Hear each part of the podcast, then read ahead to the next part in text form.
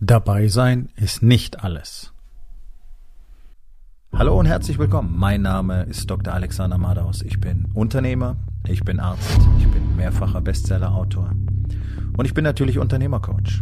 Ich bin Gründer der Rising King Academy, dem einzigen Ort, an dem es echtes, authentisches und vor allem praxisorientiertes Leadership Training für Unternehmer mit Familie gibt.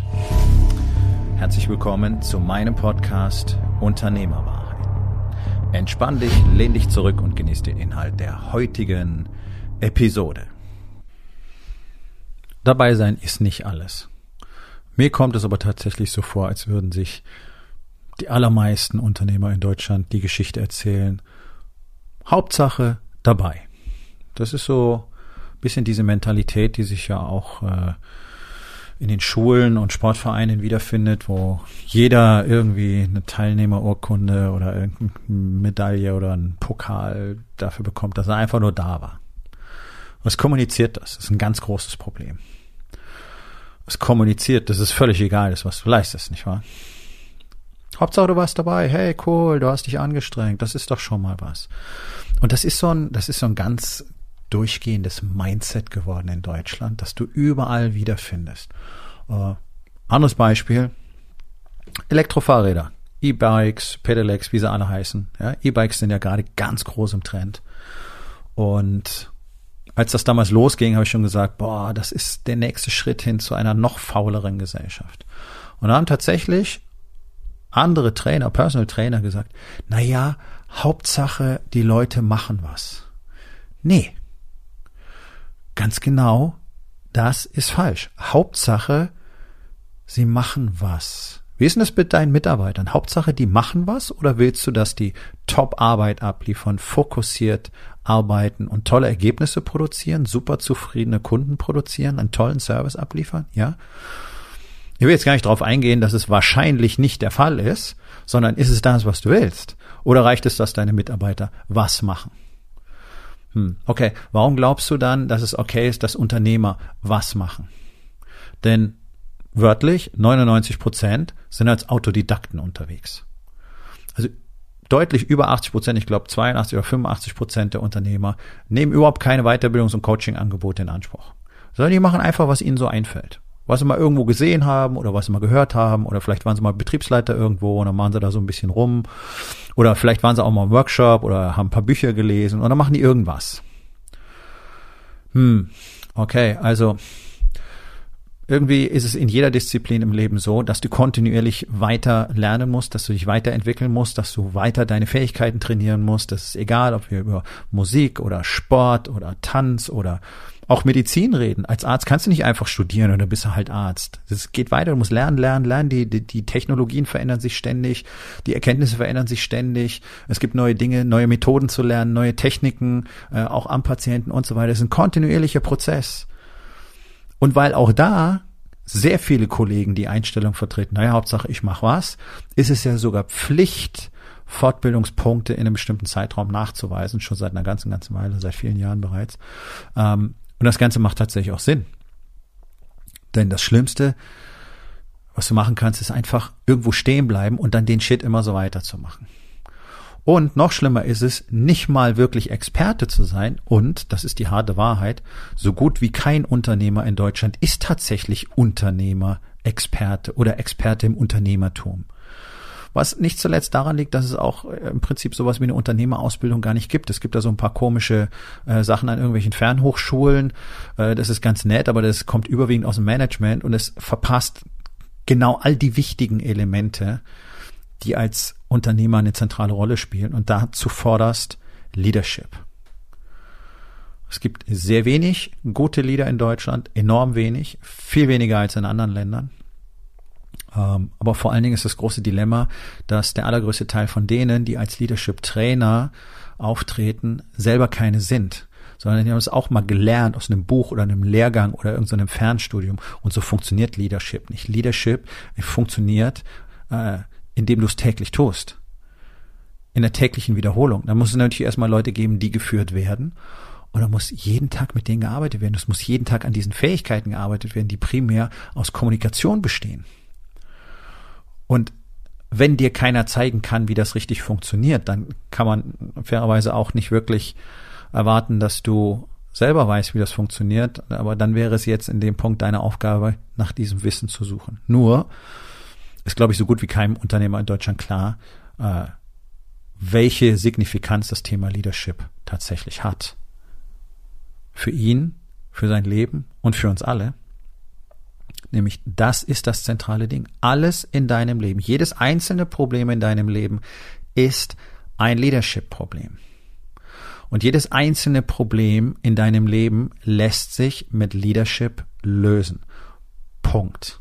Das ist ein Fakt. Jeder, der sich jetzt nicht täglich mit diesem Thema auseinandersetzt und täglich danach strebt, dort besser zu werden, weil es da keine Ziellinie gibt, wie so oft im Leben, wie eigentlich immer, der macht einfach irgendwas.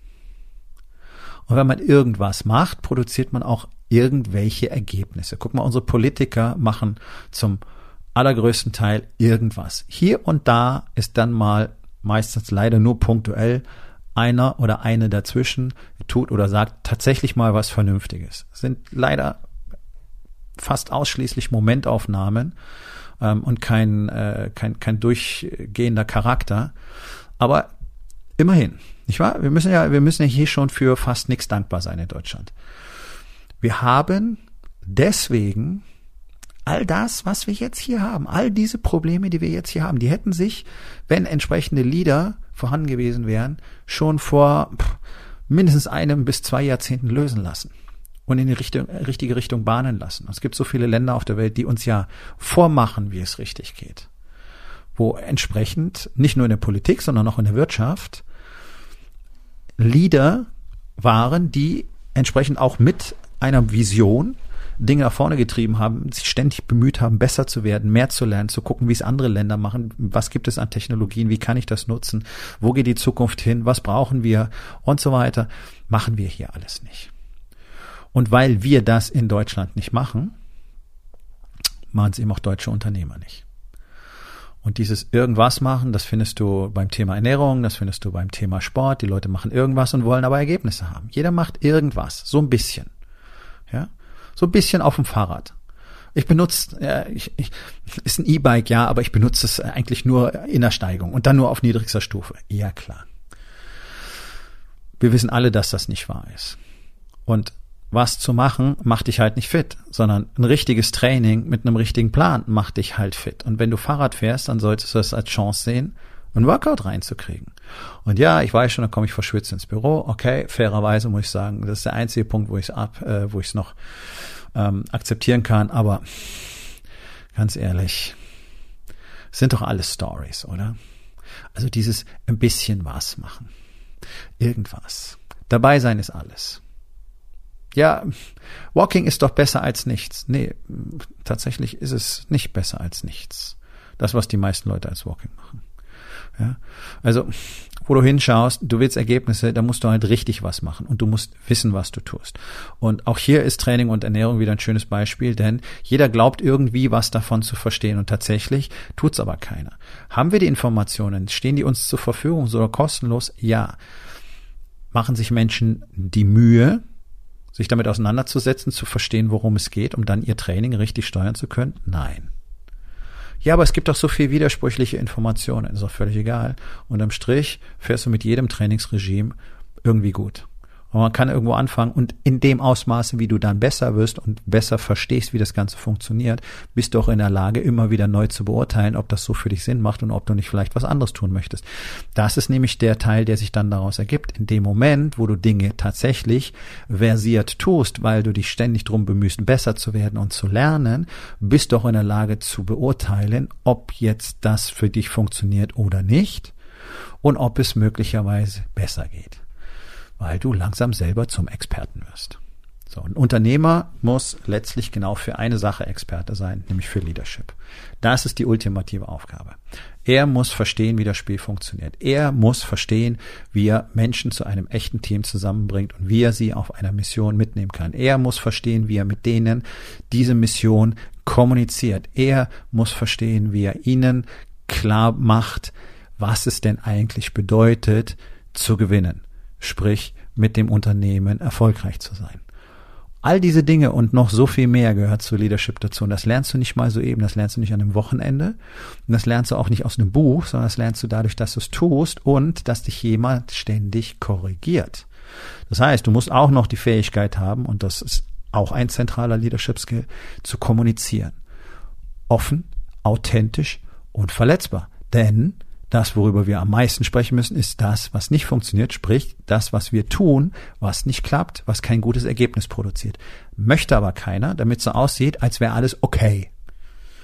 Das ist im deutschen, deutschen Unternehmer am wichtigsten, dass es okay aussieht. Das ist zwar nicht okay, die Zahlen sind schauerlich, es funktioniert nicht, die Leute arbeiten nicht gerne hier, die Performance ist schlecht, Kundenbetreuung ist schlecht, Service ist grauenvoll, Fulfillment ist nicht gut. Ja, müssen gucken, wo wir neue Kunden herkriegen, weil die meisten bleiben nicht besonders lange. Ah, Mitarbeiter übrigens auch nicht, aber völlig egal. Wir, wir erzählen keinem was davon. Sondern wir rennen vielleicht auf irgendein so Seminar am Wochenende, wo wir uns hinsetzen können und fleißig Notizen machen, die wir dann nie wieder anschauen. Und dann wird das schon werden. Und außerdem muss ja die Politik endlich mal was unternehmen, nicht wahr? Ja. Leadership hat auch was mit Ownership zu tun. Aber das ist ein Thema für einen anderen Tag. Also, dabei sein ist gar nichts. Das Spiel aktiv zu spielen, das Spiel aktiv zu treiben, das ist es, worum es geht.